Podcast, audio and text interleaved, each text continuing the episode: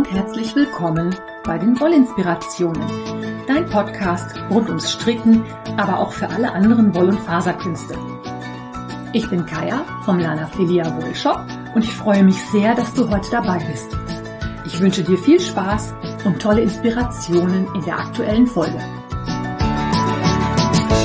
Hallo und herzlich willkommen. Ich habe heute für dich im Gepäck ein kleines Update für die Sock Madness – ich habe den Sockvent für dich dabei. Der Vorverkauf startet ab heute. Und ich habe ein Thema für dich, das auf den ersten Blick nicht so wirklich was mit Handarbeiten zu tun hat, auf den zweiten aber ganz fürchterlich viel.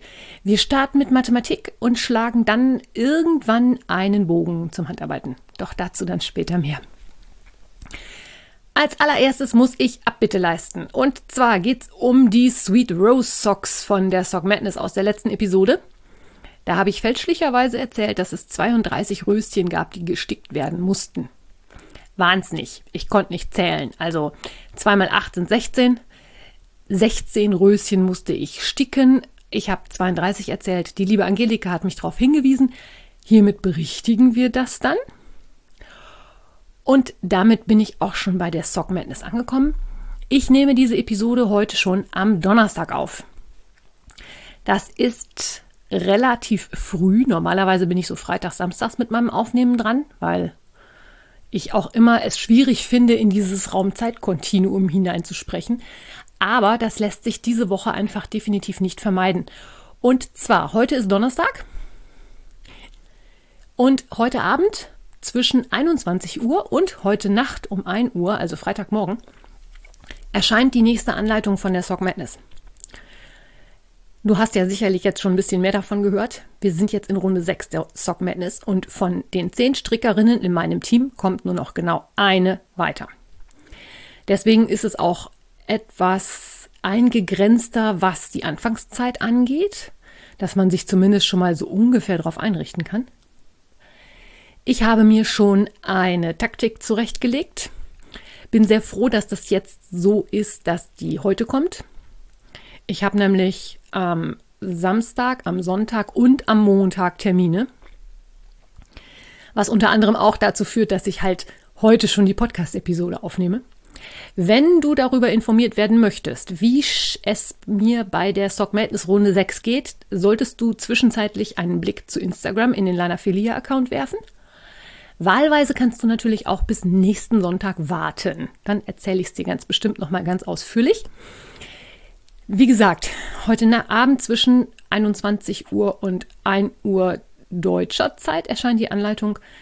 Ich bin sehr gespannt. Ich habe mir schon eine Taktik zurechtgelegt, von der erzähle ich dir aber dann auch erst in der nächsten Episode was. Ich möchte gerne versuchen weiterzukommen. Deswegen habe ich mir da auch schon ein paar Gedanken zugemacht und ein bisschen recherchiert und gemacht und getan. Aber dazu dann nächste Woche mehr. Ansonsten, ja, fangen wir mal mit dem nächsten Thema an. Ich hatte ja schon einmal erzählt, dass es bei Lanafilia im Wollshop dieses Jahr auch eine Adventsaktion geben wird. Diese Adventsaktion ist der sogenannte Sockvent. Und für den Sockvent startet am Sonntag, dem 13. Juni, also genau heute, wenn du diese Episode frühestens hören kannst, der Vorverkauf. Und ich wollte dir nochmal erzählen, was das so ist, was du für Varianten auswählen kannst, was ich mir so überlegt habe. Und kurz und knackig ist Sockvent nichts anderes als vier Adventssonntage, vier Stränge Sockenwolle und vier Anleitungen für Socken. Das heißt, du kannst jetzt in den Shop gehen und den Sockvent in den Warenkorb legen und vorbestellen. Ich sammle die Bestellungen bis zum 3. Juli und werde den Sockvent dann im November ausliefern. Du bekommst von mir vier verschiedene strenge Sockenwollqualitäten von vier verschiedenen internationalen Handfärberinnen oder Handfärbern in vier verschiedenen Farben. Die werden jeweils einzeln verpackt sein, sodass du jeden Adventssonntag ein einzelnes Päckchen aufmachen kannst. Innenliegend Überraschung natürlich. Ich verrate vorher weder, wer der Färber ist oder die Färberin, noch verrate ich die Farbe. Ich werde dir aber nachher noch was zu den Varianten erzählen. Also man kann zumindest zwischen zwei Varianten wählen. Und an dem jeweiligen Adventssonntag erscheint relativ zeitig morgens, spätestens gegen 10 Uhr, die dazugehörige Sockenanleitung. Die habe ich speziell für die Wolle, die in dem Päckchen ist, entworfen. Meine Teststricker arbeiten auch schon ganz fleißig. Die ersten zwei sind schon fertig. An den anderen beiden arbeiten wir noch. Diese Anleitung bekommst du nur in dein Postfach gelegt. Die wird nicht mit im Paket enthalten sein. Du bekommst natürlich Hilfestellung, wenn du Fragen hast, wenn da irgendwas nicht ganz klar ist. Die Sockenanleitungen werden einfach bis ein bisschen anspruchsvoller sein. Also ich sag mal, ganz einfache Stinos werden es natürlich nicht sein. Die, dafür braucht man keine Anleitung. Es wird aber auch kein Sock Madness Muster sein. Also keine Sorge. Es wird schon ein schaffbares Level sein. Da sind die Teststricker sich bis jetzt auch einig. Also keine Angst vor ähm, irgendwelchen Socken mit Perlen, 12 Mustern, 17 Farben und ähnlichem. Also das gibt's nicht. Ich verlinke dir natürlich den Sockvent im Shop in den Shownotes, damit du dann direkt in den Shop kommst. Du hast dann, wenn du im Shop bist, die Möglichkeit, zwischen mehreren Varianten auszuwählen. Ich habe mir überlegt, dass die Varianten folgende Namen haben werden. Es gibt Adventstage, da werden sich Farben tummeln, die klar, kräftig und bunt sind. Für diejenigen, die es lieber etwas ruhiger mögen, wird es die Variante Rauhnächte geben.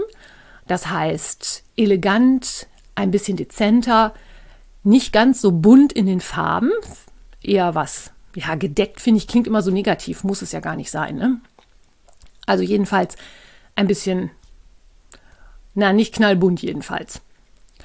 Und wenn du dich überhaupt nicht entscheiden kannst, ob du jetzt Adventstage oder Rauhnächte haben möchtest, kannst du auch die Variante Lichterglanz nehmen.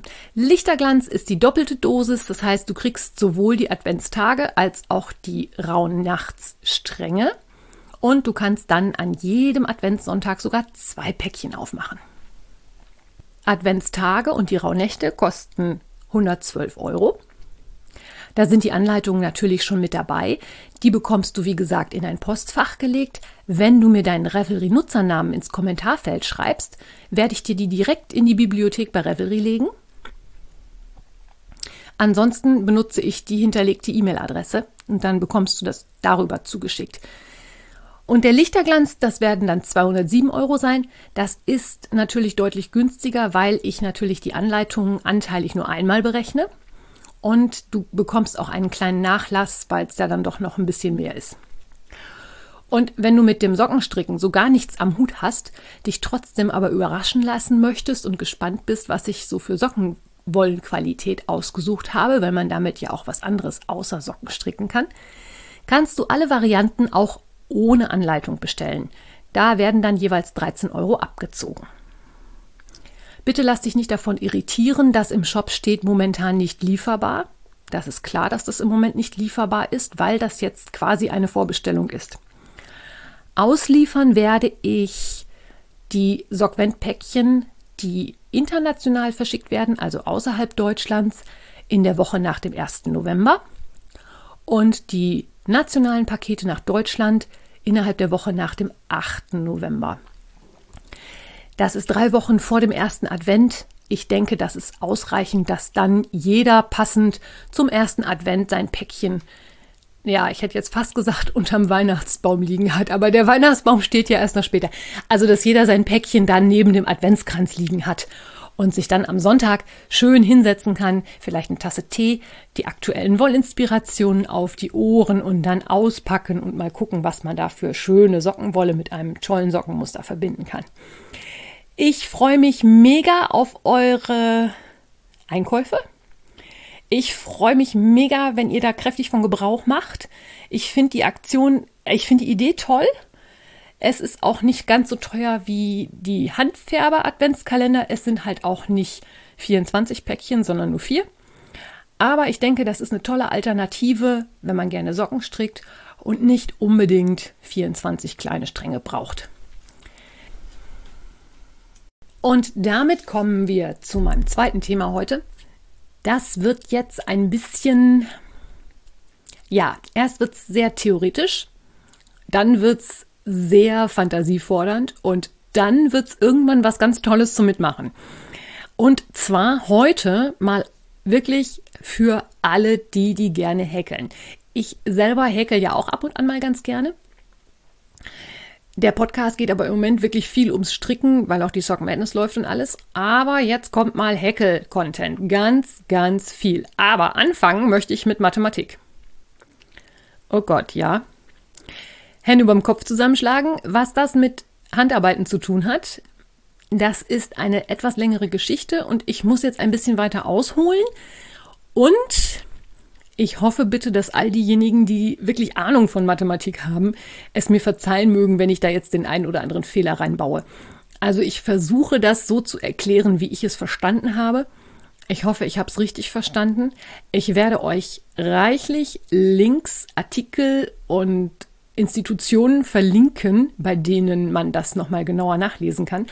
Unter anderem zwei ziemlich geniale TED Talks und hoffe, dass das dann einigermaßen nachvollziehbar ist und dass ihr verstehen könnt, was ich euch erzählen möchte. Und zwar geht es um Mathematik, genauer um Geometrie. Geometrie ist nichts anderes als Mathematik in verschiedenen Flächen oder verschiedenen, nicht Flächen, das stimmt nicht. Also Mathematik in der Fläche ist die ganz normale, habe ich jetzt gelernt, euklidische Geometrie. Also all das, was du auf dem Papier zeichnen kannst. Ein Kreis, ein Dreieck, eine Gerade, zwei Parallelen. Das ist euklidische Geometrie. Dann die nächste Stufe heißt dann sphärische Geometrie. Da bewegen wir uns dann in den dreidimensionalen Raum. Das heißt, da geht es dann um Kugeln und Kegel und Würfel und alle solche Formen. Und die Steigerung des Ganzen ist dann der Hyperbol oder die hyperbolische Geometrie. Und da wird es dann halt etwas kompliziert, weil hyperbolische Geometrie ist nichts, was man jetzt so ganz einfach mit drei Sätzen erklären kann.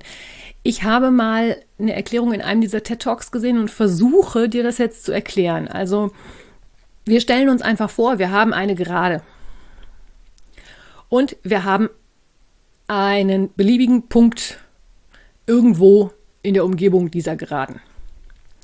Wenn ich mich jetzt in der euklidischen Geometrie befinde, dann gibt es genau eine Möglichkeit, dass ich einen, eine weitere Gerade durch diesen Punkt ziehe und die beiden Geraden sich niemals schneiden.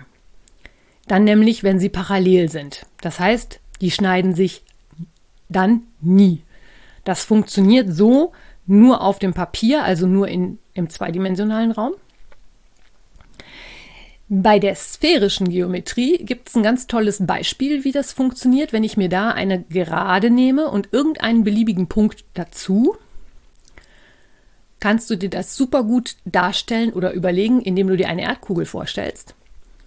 Die Gerade wäre dann der Äquator zum Beispiel und der beliebige Punkt wäre dann irgendwo auf diesem Erdball. Und du kannst durch diesen Punkt unendliche Mengen an Linien zeichnen, die sich immer mit dem Äquator schneiden. Das ist sowas wie das Längs- und Breitachsensystem der Erde. Also da gibt es unendlich viele Lösungen. Und um das Ganze jetzt halt zu erklären, wie es dann in den hyperbolischen Raum geht, kannst du dir vorstellen, hm, du hast auch weiterhin eine Gerade, von der gehen wir ja bisher in allen drei Beispielen aus. Es gibt einen Punkt, auch soweit klar. Aber der Trick ist jetzt derjenige, durch diesen Punkt gehen unendlich viele Geraden. Auch das hatten wir schon. Aber diese Geraden schneiden niemals die erste Gerade. So, und das ist ein mathematisches Problem, mit dem sich viele, viele, viele Mathematiker seit Jahren, Jahrhunderten beschäftigen. Sie waren sich, wenn ich das richtig verstanden habe, einig, dass es diesen Raum geben muss. Sie waren sich nur nicht einig, wie man ihn darstellen kann und wussten nicht, wie man das praktisch erklären kann. Ich sag mal, ein Blatt Papier oder eine Erdkugel, das ist alles noch nachvollziehbar, aber ähm, eine Dimension weiter quasi, äh, ja, das war sehr schwierig festzustellen oder war nicht zu erklären, ging nicht. Die waren sich mal wieder einig, dass es das geben muss, aber es hatte niemand einen Geistesblitz, wie das denn so sein könnte. Bis 1997. Da ist die lettisch-US-amerikanische Mathematikerin Daina Tamina auf die Idee gekommen, dass die Formeln, mit denen man hyperbolische Sphären darstellen kann, sie irgendwie an ein Häckelmuster äh, interessieren, nicht erinnern. Dass die mathematischen Formeln, mit denen man den hyperbolischen Raum darstellen kann, sie irgendwie an Häckelmuster erinnern. Die häkelte halt selber auch und hat sich dann hingesetzt und hat ihre Häkelnadel hergenommen und hat angefangen zu häkeln. Und hat tatsächlich eine Form gehäkelt, bei der man genau sehen kann, es gibt eine Gerade, die ist gerade, die läuft durch dieses Häkelstück durch. Und es gibt Punkte, auch auf diesem Häkelstück, wo sich mehrere Geraden schneiden, die sich aber niemals mit der ersten Gerade schneiden. Das hat sie dadurch zustande gebracht, dass sie im Kreis gehäkelt hat und nach einem bestimmten Muster zugenommen hat. Und zwar hat sie eine feste Masche gemacht und eine Masche verdoppelt. Und das hat sie immer um die Runde gehäkelt. Das klingt jetzt erstmal nicht aufregend. Im Gegenteil, es klingt eigentlich ziemlich unspektakulär. Aber das Ergebnis, was da dann bei rauskommt, ist eine Form, die eigentlich jeder von uns kennt, von der nur anscheinend die Mathematiker nie auf die Idee gekommen sind, sie mal dahingehend zu untersuchen, ob sie irgendwie irgendwas mit ihren geometrischen Forschungen zu tun haben könnte. Was nämlich dabei rausgekommen ist, ist eine Form, die so aussieht wie. Ja, jetzt wird's schwierig. Also, sieht aus wie eine Koralle. Und zwar nicht wie diese Korallen, die so fein verästelt sind, sondern wie diese Korallen, die quasi, wo man das Gefühl hat, das ist ein rundes Gebilde, das allerdings nicht kompakt rund ist, sondern das eigentlich nur aus ganz vielen, vielen ineinander verzweigten Rüschen besteht. Hast du bestimmt schon mal gesehen, wenn du in irgendeinem Meeresaquarium gewesen bist. Da gibt es dann so, die sind meistens blau oder violett. Das sind, ja, meinetwegen faustgroß sind die, sind aber halt nicht kompakt, sondern sehen außen aus, als wenn da einer ganz viele Rüschen drauf genäht hat.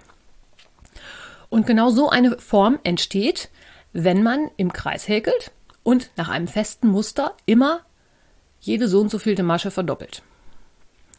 Da gibt es dann auch unterschiedliche Varianten. Also man kann jede zweite Masche verdoppeln, man kann jede dritte, jede siebte, jede achte. Da komme ich gleich nochmal drauf.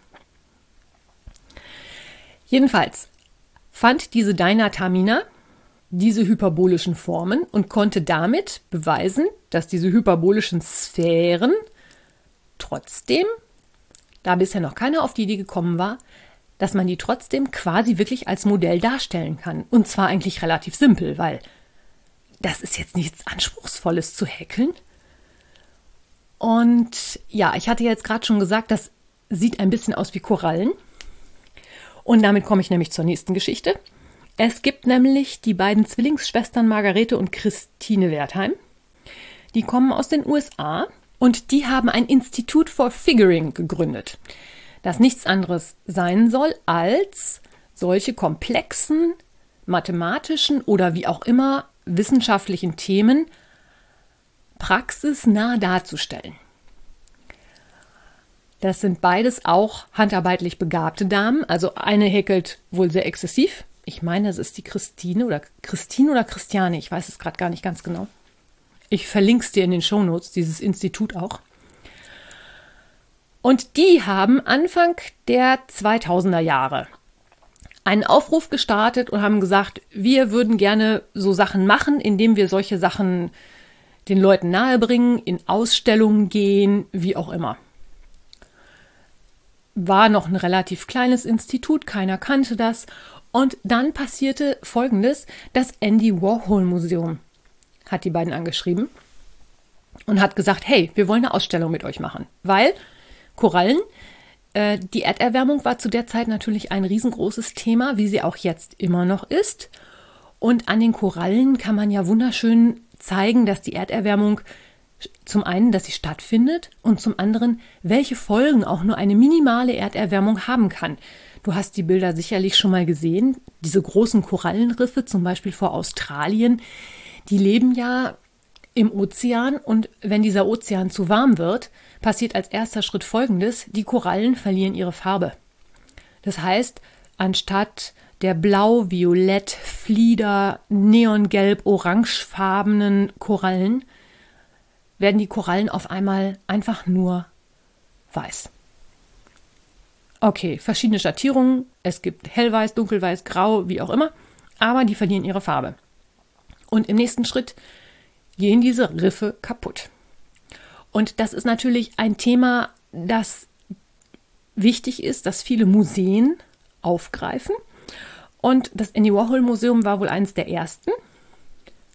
Da haben die beiden Schwestern wohl äh, innerhalb von acht Monaten ein riesengroßes Korallenriff gehäkelt, das auch heute noch als sogenannte Chorausstellung fungiert. Also das wandert heute noch um die Welt und wird in verschiedenen Museen gezeigt. So. Und jetzt kommt eigentlich der Punkt, wo es ums Mitmachen geht, denn nächstes Jahr, ab Januar, wird dieses Korallenriff zu sehen sein im Frieder Burda Museum in Baden-Baden. Und zusätzlich zu diesem großen Riff von den Schwestern Wertheim, das halt als Wanderausstellung überall durch die Welt reist. Das war zuletzt bei der Biennale in Venedig, wenn ich das richtig im Kopf habe. Zusätzlich soll ein sogenanntes Satellitenriff entstehen. Also quasi ein, ja, plattformulierten Ableger. Und dazu sucht das Museum jetzt Leute, die Bock haben, Korallen zu häkeln. Und jetzt kommen wir ins Spiel. Es hat so eine Aktion schon mal gegeben und zwar auf Föhr. Da ist vor ungefähr zehn Jahren auch mal so ein Riff gehäkelt worden. Da haben über 700 Leute aus Deutschland und Dänemark und den angrenzenden Staaten mitgemacht.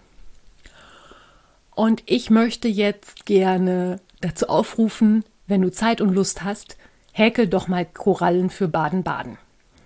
Ich persönlich finde es jetzt gerade total schade, dass Baden-Baden von mir aus gesehen so ziemlich am anderen Ende von Deutschland ist. Aber vielleicht ergibt sich das trotzdem, dass man da im nächsten Jahr dann mal hinfährt und sich das anschaut. Ich werde auf jeden Fall demnächst die Häkelnadel rauskramen, hyperbolisches Häkeln ausprobieren und meiner Fantasie freien Lauf lassen und Korallen häkeln. Ich verlinke dir sowohl das Museum als auch das Institute of Figure von den beiden Schwestern Wertheim, als auch die Anleitungen für die Korallen. Also man kann auf der Webseite des Museums sich Anleitungen herunterladen. Du kannst so viele Korallen häkeln, wie du möchtest. Es wird auch alles gesucht. Klein, groß, rund, eckig. Der Fantasie sind da echt keine Grenzen gesetzt. Jedes Ausstellungsstück soll bitte mit einem Zettel versehen sein, den kannst du dir da ausdrucken, auf dem drauf steht, wer das gehäkelt hat, Du kannst dann auswählen, ob du namentlich im Katalog der Ausstellung genannt werden möchtest oder ob du anonym bleiben willst. Und der Einsendeschluss für diese ganze Aktion ist der 30. November. Wenn du mehrere Korallen häkelst, dann steck die alle zusammen in einen Karton und schick die per Post ein. Wie gesagt, jedes einzelne Stück mit Namen versehen. Fäden bitte vernähen. Das Zusammenstellen des Korallenriffs übernehmen die dann im Museum und es wird mit anderen Methoden zusammengebaut als über die Fäden. Es werden hauptsächlich Korallen in Blau, Flieder, Violett gesucht. Aber man darf natürlich der Fantasie freien Lauf lassen und Akzente setzen in Pink, in Orange, in Neongelb, in Neongrün. Also man kann eigentlich so gut wie alle Farben verwenden, außer vielleicht sowas wie Waldgrün und Moosbraun. Das kommt in einem Korallenriff halt nicht so gut. Wichtig ist zu beachten, wenn du wirklich dich an diesen hyperbolen Sphären versuchen willst, der Garnverbrauch ist exorbitant. Also es ist ein super Stash-Burster. Die Maschenanzahl steigt, je nachdem, wie du die verdoppelst, exponentiell. Und seit Corona wissen wir alle, wie exponentiell funktioniert. Das geht rasant. Auch da bin ich sehr gespannt. Ich werde mal mit einigen Maschenanzahlen hin und her probieren und auch mit verschiedenen Zunahmevarianten. Ich bin da mega gespannt drauf. Und ich würde mich sehr freuen, wenn von euch auch noch welche Lust haben, da mitzumachen und wir alle zusammen ein ganz großes, tolles blaues Korallenriff häkeln. So viel heute von meiner Seite. Ich wünsche dir einen schönen Sonntag. Wir hören uns wieder nächste Woche. Bis dahin wünsche ich dir eine gute Zeit. Alles Liebe. Deine Kaya. Wenn dir mein Podcast gefällt, freue ich mich, wenn du ihn weiterempfiehlst oder bewertest. Du kannst auch in meine Revelry-Gruppe kommen oder mir bei Facebook oder Instagram folgen. Finanziell unterstützt du den Podcast durch einen virtuellen Kaffee auf meiner Kofi-Page oder einen Einkauf im Lana Filia Wollshop. Alle Links dazu findest du in den Show Notes. Vielen Dank.